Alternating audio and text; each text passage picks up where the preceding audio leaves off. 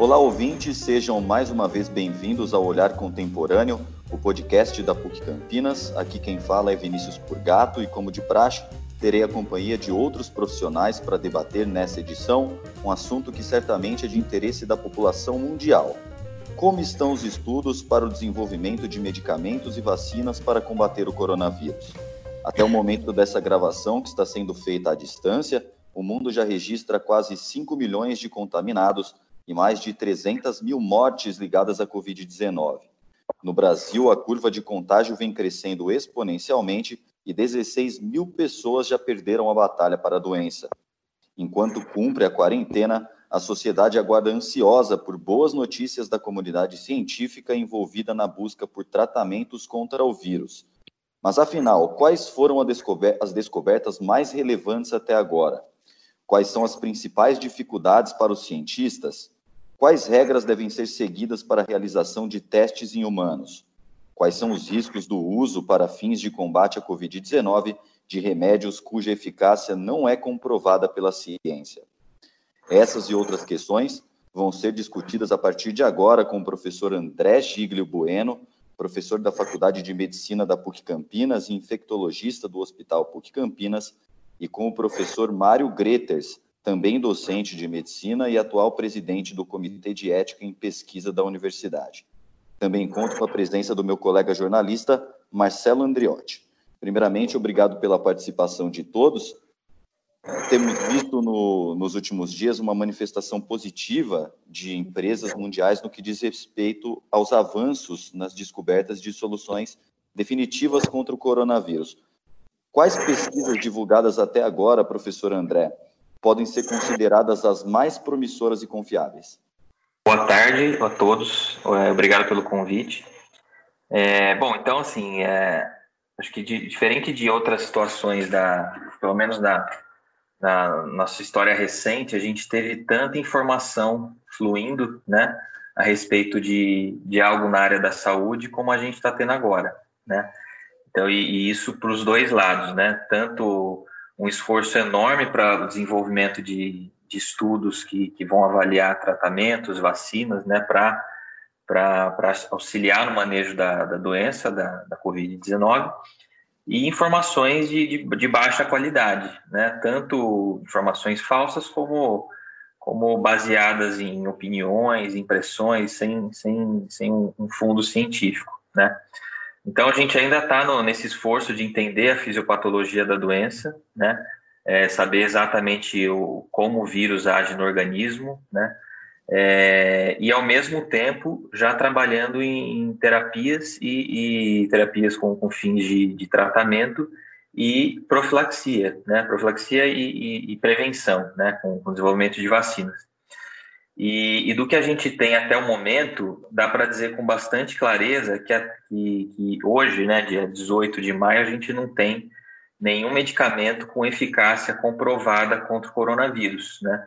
Então, qualquer pessoa que, que divulgue ou uh, fale né, que, que, existe um tratamento eficaz né, com, com fundamentação científica, isso, isso, isso ainda não está aos olhos da, da comunidade científica e médica mundial. Né? E da mesma forma, vacinas. Né? Então, é, é muito comum a gente, às vezes, se deparar com notícias né, muito é, esperançosas, otimistas de que saiu a vacina, saiu o tratamento, mas também vacina até o momento a gente não tem é, nenhuma, nenhuma com, já com um andamento tão, tão prolongado para a gente é, já poder afirmar que, que, que, é algo bastante promissor e muito menos algo ainda aprovado para uso humano, né? Então, o cenário hoje em dia é de bastante expectativa, né? Então, tem alguns ensaios clínicos que, grandes, né, que estão em andamento no, ao redor do mundo, que provavelmente terão resultados, pelo menos parciais, ainda esse mês ou no começo do mês que vem. Então, a gente está bastante ansioso para estudos de boa qualidade, avaliando algumas intervenções terapêuticas para o coronavírus. Agora, professor, enquanto é, não há medicamentos e vacinas, Existem técnicas e formas de tratamento que possam desacelerar esse número de mortes, evitar que a doença chegue ao ponto mais grave?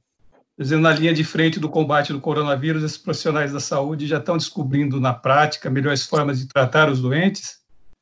É, é, do que a gente tem atualmente, né, para os pacientes que, que necessitam de internação ou ainda de terapia intensiva, é, o que tem se mostrado que, que, que, é mais valioso é uma boa terapia de suporte, né? Então, apesar da, das vezes isso ser desvalorizado, né, ou deixado de lado, é, uma boa uma, uma boa assistência, né, uma assistência com qualidade é o que tem se mostrado uh, tem talvez o maior peso aí no desfecho, no desfecho dos pacientes graves. Então, a partir do momento que o paciente interna vai para uma terapia intensiva, se essa assistência for de qualidade, o paciente vai ter mais chances de, de, de sair da internação. E aí, o que, que, que, isso envolve? Tanto o recurso humano, então, profissionais é, capacitados, treinados, experientes, é, é, experientes para lidar com o paciente grave, né? É, recursos tecnológicos, então, um ventilador mecânico de boa qualidade, por exemplo, né? As medicações necessárias para uma assistência adequada é, prontamente disponíveis, né? é, recursos diagnósticos em tempo hábil, né, medidas de prevenção de, de, infecções hospitalares, já que são pacientes que acabam ficando muito tempo internados, então ter protocolos bem claros para prevenção de infecção relacionada à assistência, né, prevenção de pneumonia associada à ventilação mecânica, infecção do trato urinário, infecção de corrente sanguínea. Então, a, a, a, no, no atual momento, uma uma terapia de suporte de qualidade, uma assistência de terapia intensiva de qualidade, é o que parece ter mais é, impacto no desfecho dos pacientes já internados com quadros graves. Fora isso, uh, o que a gente tem em mãos, né, que está tá ao alcance de toda a população no momento, é, evitar a contaminação, a infecção, né, que é justamente essa questão do, do distanciamento social, reduzir ao máximo o contato com outras pessoas para minimizar a chance de se infectar. O professor, o senhor já frisou que não existe, pelo menos até o momento, algum medicamento ou vacina comprovadamente eficaz né, contra o, o coronavírus, né? É, nas últimas semanas, a gente tem visto uma grande discussão em torno da cloroquina, né? Depois, principalmente, que lideranças políticas apoiaram o aumento no uso desse, desse medicamento aí como alternativa no combate à Covid-19, né? É, é. Por outro lado, os especialistas da saúde têm alertado sobre os efeitos colaterais do medicamento, né? Que pode levar aí a pessoa a apresentar problemas cardíacos, ou mesmo aqueles que já têm alguma doença cardíaca, isso pode ser bastante comprometedor, né? Então, nesse sentido, é, eu queria que o senhor falasse com os nossos ouvintes, né? Quais são os riscos do uso de medicamentos sem eficácia comprovada, né, para a saúde desse, desse cidadão? É, bom, então a gente tem essa questão da, da cloroquina, da cloroquina e da hidroxicloroquina que já estão postas, né, há um, há um certo tempo aí, desde a da emergência da epidemia, é, por conta de estudos in vitro, né, e alguns estudos envolvendo humanos com, com tempo de, de eliminação viral, enfim, é, que, que, que, podem sugerir um, um potencial benefício da, da droga no tratamento da doença. É, acho que depois até o professor Mário vai comentar a respeito disso, mas tem, tem um caminho longo né, a se percorrer, é, desde de algumas evidências laboratoriais, né, em cultura de célula, até a, a beira do leito, né, até a, a um benefício de fato para o paciente. Né? Então, uh, numa situação de, nessa situação de pandemia, né, uma doença nova, inexistência de, de, de tratamento de alguma medicação aprovada, é, muitas pessoas acabaram, é, é, na minha opinião, se precipitando né, em, já de cara elencar essa, essa droga como algo que fosse ser definitivo aí no, no tratamento da doença, né?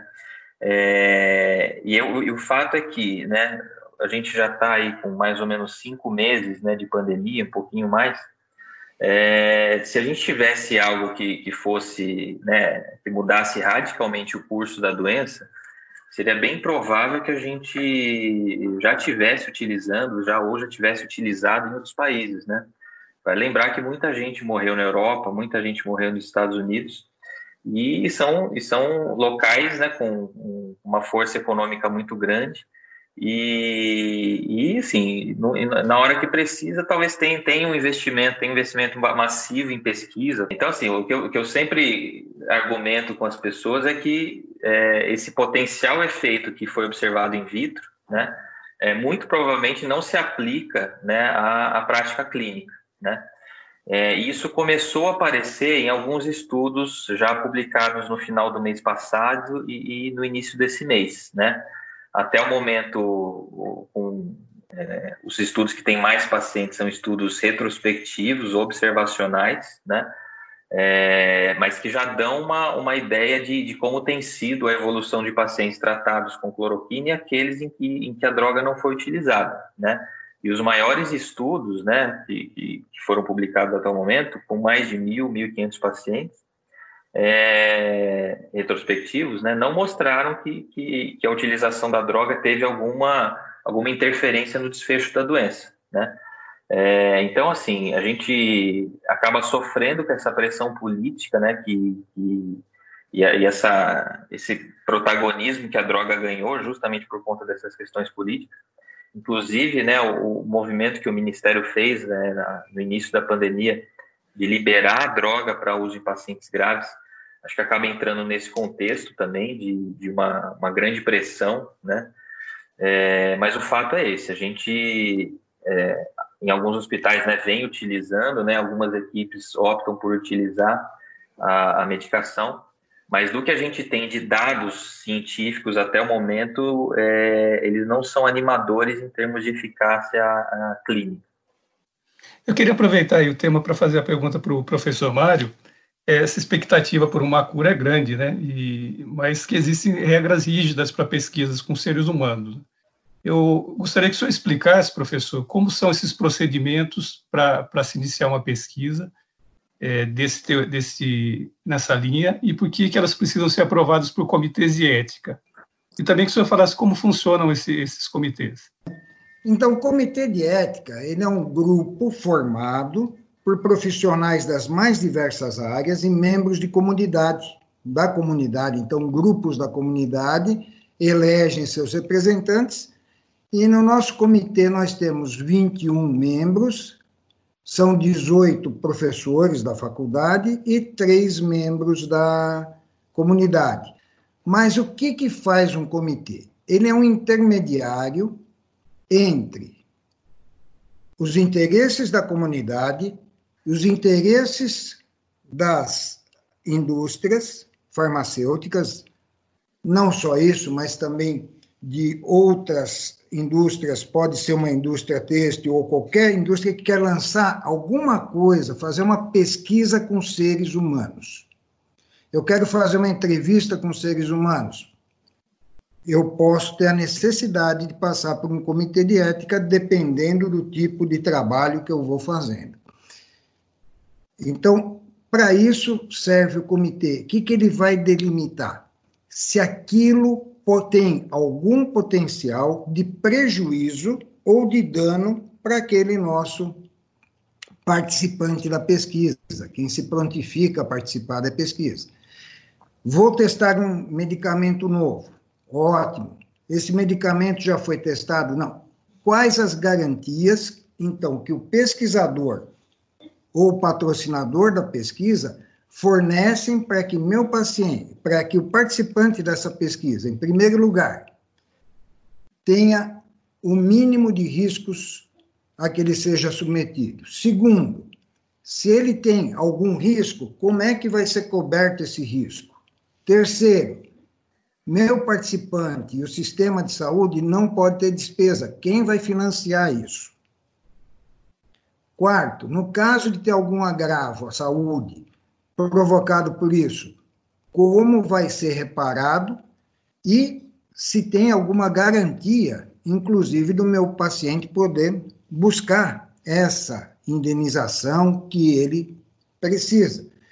Então, o que, que faz um comitê é garantir a segurança do participante da pesquisa através dos segmentos legais que são dados pelo Ministério da Saúde, através da CONEP, que é quem comanda todos os comitês de ética do Brasil. Professor, é, é, a gente tem visto, segundo os dados oficiais que a gente levantou aqui, que nesse momento em todo o mundo são 170 grupos de cientistas, né, buscando aí uma solução é, algum tratamento, né, algum medicamento contra o coronavírus, né?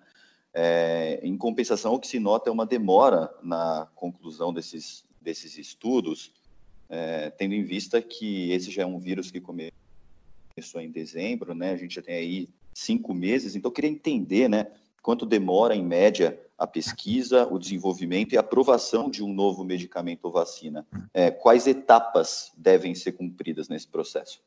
Isso. Só, só aqui fazendo uma pequena ressalva, nós temos o nosso uh, Centro de Pesquisa São Lucas ali, que tá, tra está trabalhando com dois projetos uh, multicêntricos, envolvendo o Hospital Alemão, Oswaldo Cruz, o israelita Albert Einstein e outros. São mais de 180 hospitais ou centros participantes dessa pesquisa junto conosco aqui da PUC Campinas. E justamente sobre a hidroxicloroquina e azitromicina, ele estão desenvolvendo bastante bem esse projeto. Então nós temos uma coisa, duas coisas aqui. Primeiro, nós temos uma droga antiga que tinha uma indicação precisa, que era o tratamento de doenças reumáticas, que está sendo testada na COVID-19. O que acontece? ela já é uma droga clássica para alguma coisa. Nós estamos tentando ver se ela funciona para outra doença.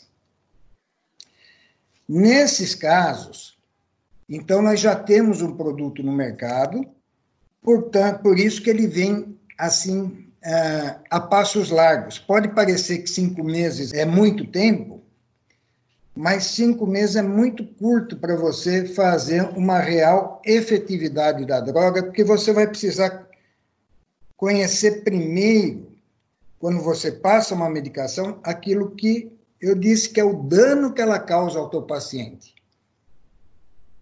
E segundo, os benefícios que ela pode causar. E aí você vai pesar custo-benefício ou dano-benefício. É bom usar ou não é bom usar essa droga?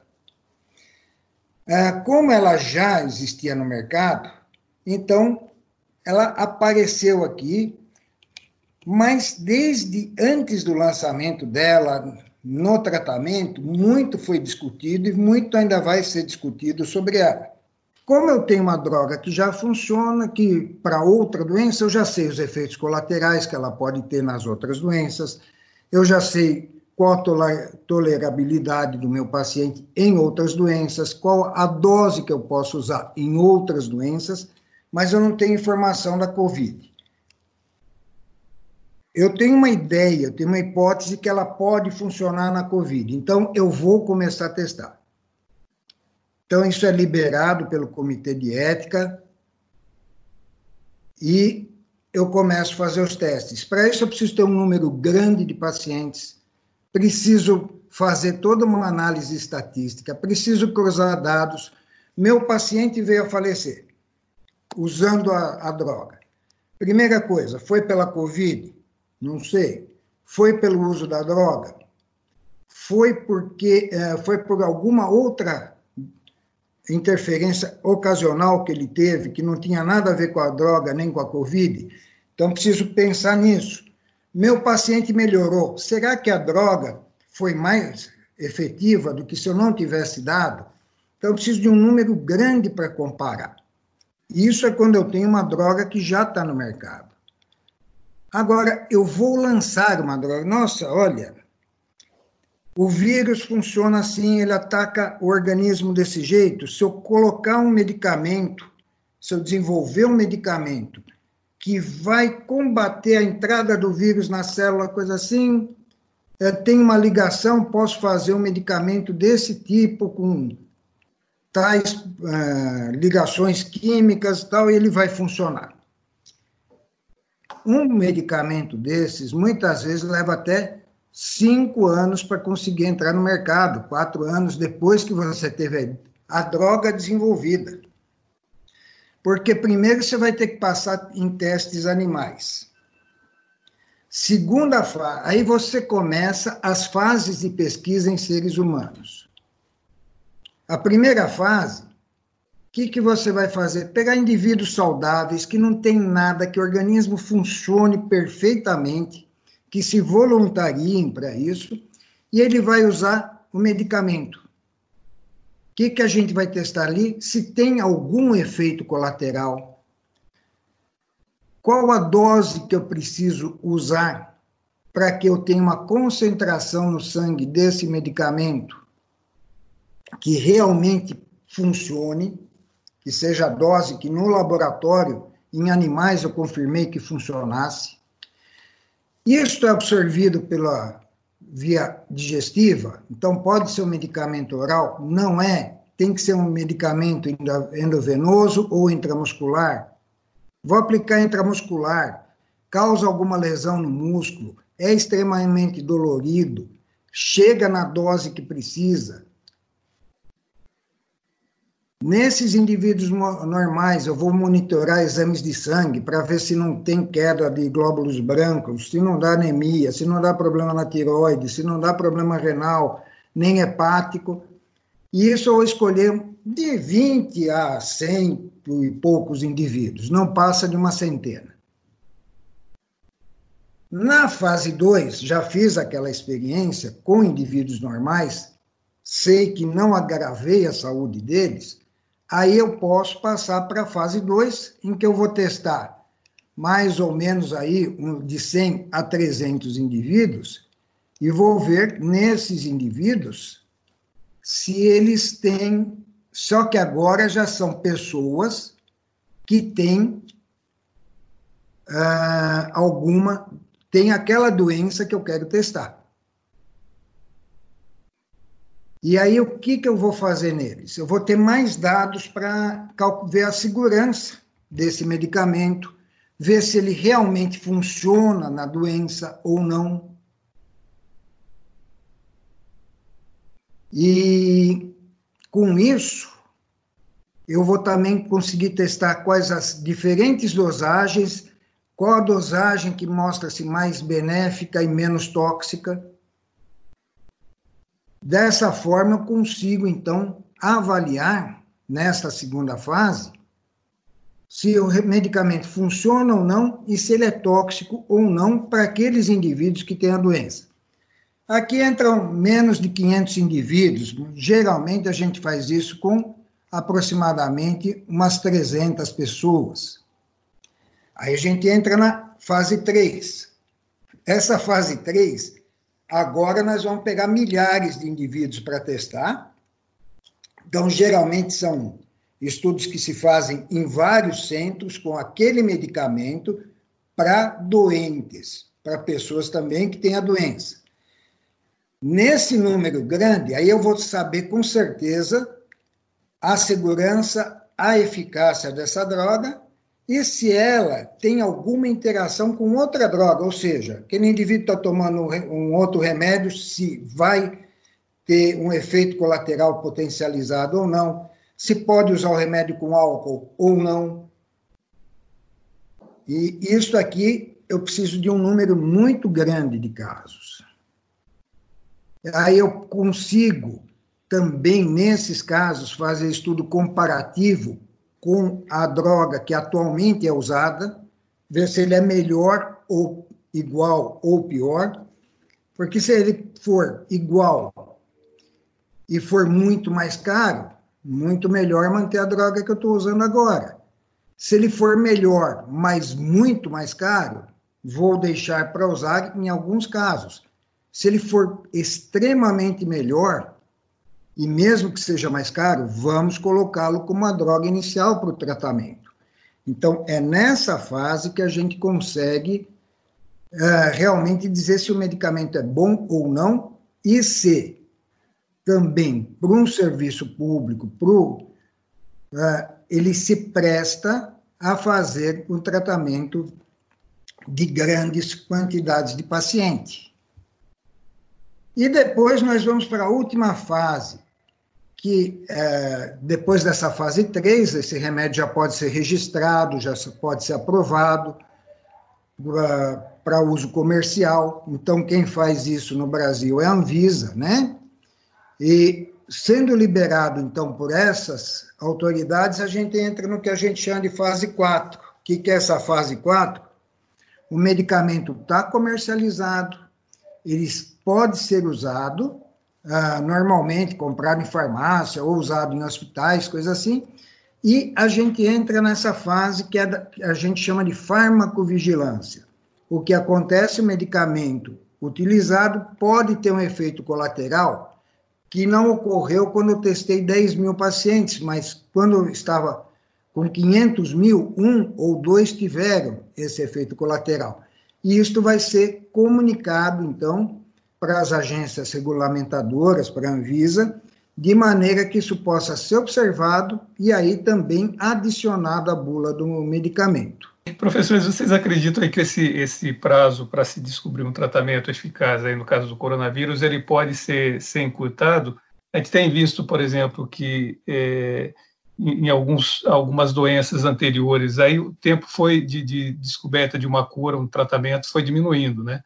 É, em relação ao HIV, me parece que foram mais, de 10 anos até, até se chegar um tratamento eficaz e outras doenças que foram aparecendo depois foi diminuindo esse, esse prazo. No caso do coronavírus, vocês têm esperança que, que se diminua também? Todo desenvolvimento de medicamento é muito é, lento, não tem jeito assim de diminuir muito. Lógico que hoje nós temos recursos muito maiores, nós temos computadores muito mais velozes, nós temos uma informação maior, nós temos troca de informação no mundo todo mas é, é, tudo que vier em termos de medicina com resposta muito rápida em desenvolvimento de medicação, pode ficar desconfiado, porque é, é difícil que você tenha casos suficientes para você dizer que a medicação funciona ou não. Então, é, Vai ser encurtado? Vai ser encurtado. Provavelmente não vai demorar esses cinco anos. Mas ah, pode ser até, depois eu queria que o doutor André me corrigisse se eu estiver falando uma grande besteira, que daqui a um ano, um ano e meio, a Covid-19 não seja mais a doença assim preocupante, porque os casos graves que ela devia ter causado, as mortes que ela devia ter causado já desapareceram e aí não se, nem se desenvolva uma medicação tão efetiva. Pode ser que esse vírus seja também um vírus mutante, e aí vamos precisar desenvolver vacinas, como, for a, como é a vacina para gripe, né, H1N1, em que o vírus muda ano a ano. Então, nós não sabemos nem com o que, que nós estamos lidando. Ah, pode ser que essa doença seja autolimitada, daqui a um ano não se fale mais nela, só nos livros de história, né? Mas é uma coisa que nós vamos ter que aprender ainda o que, que é essa tal de Covid-19, porque ela realmente é bastante desconhecida e eu creio que uma nova medicação vai demorar bastante. Então, em relação a essa questão da a, o que vai acontecer né, com, com a pandemia, de fato, a gente ninguém tem essa resposta, né? É, existe essa possibilidade, né, de que ah, o mundo todo, o mundo todo sofra com essa onda inicial da doença, né? É, com muitas mortes, igual está acontecendo, né? E que a doença depois desapareça, né? Já que teriam sido eliminados os, suscetíveis, né? Ou porque morreram ou porque ficaram imunes, né? É, agora essa resposta a gente ainda não tem, né? Até porque a gente não sabe quanto tempo que dura essa imunidade pós-doença, né? A gente não sabe se vai ter uma vacina, enfim, uma vacina de boa qualidade, né? Então, a questão das mutações do vírus, né? A gente ainda não conhece o comportamento dele para saber se, se vai ficar igual ao, ao, vírus influenza, né? Que a gente tem que anualmente, né, ser vacinado, enfim. É, então, então, isso ainda está tá bastante incerto, né? Agora, essa questão da, da medicação, então, então passa por isso, né? Porque se eventualmente a, a doença é, desaparece ou fica numa uma incidência muito baixa no, no, nos anos subsequentes, de fato o interesse né, e, e, a, e, o, e o aporte, o suporte financeiro para é, é, insistir no desenvolvimento de, de, uma medicação nova talvez diminuam, né? Então, nesse momento que a gente está, né, é algo que talvez não, não, tenha sido visto na história recente de da quantidade de recursos, né, de grupos de pesquisa que estão sendo mobilizados para encontrar uma, uma, uma, um tratamento eficaz para a COVID, né? Então, é possível que a gente tenha alguma resposta, conforme eu falei, né? Ainda esse mês de estudos é, clínicos randomizados grandes, né? Mas com a, a, a cloroquina ou hidroxicloroquina, né? Medicações totalmente novas, né? Moléculas novas, isso de fato não está no, no nosso horizonte, né? Em relação ao perfil de segurança, né, conforme o professor Mário comentou, é, a gente tem, né, pelo fato de já ser uma medicação conhecida, uma molécula conhecida há muitos anos, já utilizada em outras condições, tem uma ideia inicial do perfil de segurança da droga. Mas, é, conforme o, o, professor comentou, a gente não pode exportar né, esse perfil conhecido para outras doenças com, uma, com um comportamento totalmente diferente, inclusive doenças não infecciosas, né? é, exportar esse perfil para uma condição dessa, né? Já que se for comparar, por exemplo, um paciente com lúpus, né, que é uma das populações que faz uso da, da hidroxicloroquina, é, perfil etário é diferente dos, dos casos graves de COVID, né? Geralmente, no caso do lúpus, né, são mulheres, é, normalmente mais jovens, né? É, com menos comorbidades, né, do que os pacientes com, com COVID e que não estão né, durante uma situação crítica ali de infecção aguda, né? Então, eu já vi alguns comentários né, nesse sentido de que simplesmente pelo fato da gente utilizar droga em outras situações, isso, isso já seria como se fosse um, atestado de segurança para utilizar na, na, situação atual. Então, é um contexto totalmente diferente. Então, a gente tem que se preocupar, sim, com a, com a segurança da droga nesse contexto, né? não, não exportando a, a utilização em outras doenças, né? E, e só retomando a questão da, do, do, da, da, toxicidade, né, da, da pergunta anterior, é, é, justamente isso, né? Os efeitos cardiovasculares da, da, da, da cloroquina, praticamente ninguém conhece, ninguém tem experiência é, para essa utilização. Então, é, como é que será, né? Como é que seria a, o perfil de toxicidade no paciente que já tem algum grau de alguma, algum tipo de cardiopatia e está na vigência de uma infecção aguda está tá recebendo outras medicações que podem ter o potencial de, de, de interferir nessa questão. É, são pacientes críticos, então é, é, um perfil de segurança que ainda a gente não, não conhece, então isso tem que ser levado em conta, né? Então, se a gente ah, às vezes coloca na balança uma situação dessa, né, um, um, potencial risco de eventos, de eventos adversos graves, podendo inclusive levar a óbito, no, caso aí de, de arritmias, né? E, e, essa questão do, do, benefício da droga, que até o momento que a gente tem de, de, concreto são evidências laboratoriais in vitro, né? É uma balança que tem que ser muito bem pesada, né? E sempre compartilhada com os pacientes. O que, o que eu tenho visto na prática, né? É que muitos colegas ignoram totalmente essa questão, né? É, se apoiam na, nessa liberação do uso pelo Ministério da Saúde como, como se fosse algo já definitivo de eficácia da droga e esquecem que o melhor cenário para usar a medicação seria justamente dentro de uma, de uma pesquisa clínica, né? Com consentimento do paciente, com, com todo o acompanhamento, né? É, para que a gente respeite esse, esse, essa, essa máxima aí da, da medicina de primeiro não fazer mal, né? Então, então essa é uma questão que, que, é, é que é relevante e tem que ser sempre é, levada em conta nessa discussão. Legal. E professor, é, quais medidas então devem ser, devem ser tomadas, né, enquanto uma solução definitiva contra a Covid-19 não é encontrada, né? O que, que as experiências, por exemplo, dos países nos quais as taxas de contaminação vêm diminuindo deixam de aprendizado para a gente, né? E qual que é a importância também dos exames em massa? É. Então, então, o que a gente tem visto que, o que tem funcionado é justamente medidas é, bem, mais enérgicas aí de distanciamento social, né? Sendo uma doença que se transmite de pessoa a pessoa, né? Se, a gente reduzir ao máximo a possibilidade de, de contato pessoa a pessoa, é, é natural que, que, a, a incidência da doença vá diminuir, né? É, então, isso é o que tem se mostrado mais eficaz para frear a, a, ascensão dos casos, né? E aí, conforme eu falei, né, depois que, a hora que chega o paciente já doente, né, é, aí a gente tem essa, essencialmente as terapias de suporte, né, é, e nos casos aí que, é, no contexto de, de, ensaio clínico, é, testar, né, experimentar essa, essas, essas, possíveis, é, essas possíveis alternativas terapêuticas. Né?